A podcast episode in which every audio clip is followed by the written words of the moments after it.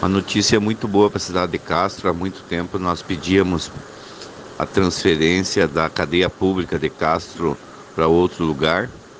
E o secretário se comprometeu não só a transferir os presos, como a, de a demolição do prédio da cadeia pública. E ali será construído um novo investimento da prefeitura. E todos os presos de Castro, cerca de 80 a 90 presos que ficam na cidade, serão transferidos para Ponta Grossa e não haverá mais presídio na cidade de Castro.